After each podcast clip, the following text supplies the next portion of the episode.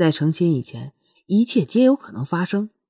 程程感觉到双月的排斥，并没有勉强双月，而是深情的看着双月，沙哑的声音呢喃着：“月儿，我对你的心意，你难道还不放心吗？”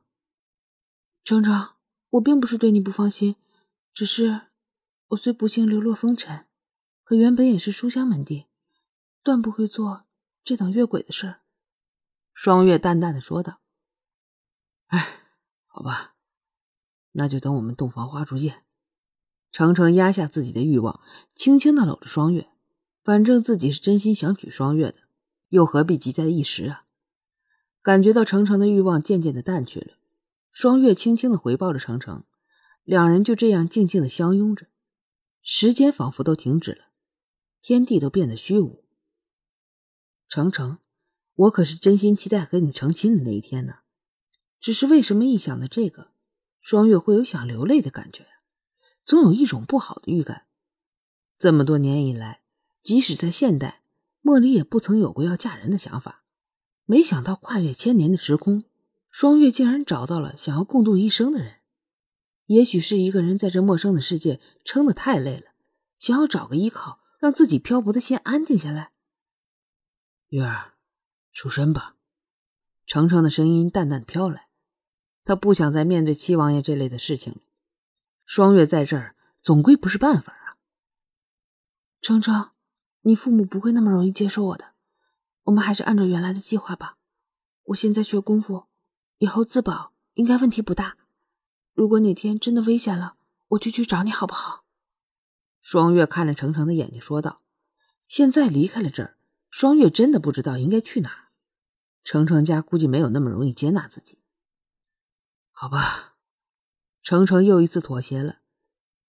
双月看着程程略微失望的样子，便想要岔开话题，问道：“哦，对了，那个古凌风不是姓古吗？怎么会是王爷啊？”程程听到双月的疑惑，便道出了凌风的由来，同时也让双月知道了凌风是最得宠、最无法无天的王爷，因为凌风得到皇上的喜欢，而且又注定与皇位无缘。所以成了很多皇子想要拉拢的对象，而凌风很懂得利用这种优势，所以成了最有权势的王爷。程程解释完以后，问双月他怎么认识七王爷的。双月将自己和凌风那次短暂的见面告诉了程程。双月不想程程为自己担心呢，所以说的很清楚，凌风也只是短暂的停留，并没有多话。那时根本就对自己没兴趣。神府。沈泥烟早早的起了床，收拾好一切。虽然双月心里没有自己吧，不过双月并不讨厌自己，而且也不排斥。他能感觉到，昨天如果不是程程坏事自己早就一亲相泽了。管他那么多呢，只要双月还认他这个师傅，他就不会放弃双月这个徒弟的。沈泥烟偷偷摸摸的从府里的后门刚打算出去，就听到父亲的声音：“女儿。”打算去哪儿啊？呃，我爹，我出去逛逛。沈泥烟挠挠脑袋，悻悻的笑着。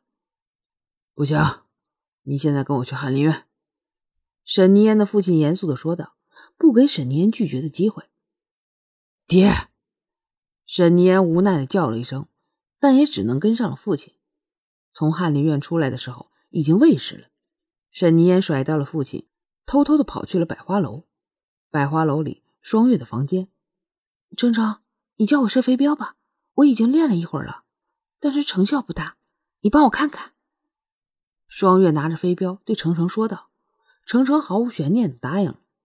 地点依然是百花楼的后院。程程看着双月射飞镖的姿势很正确，显然是有人指点过的，问题不大。程程只是稍微点拨了一下。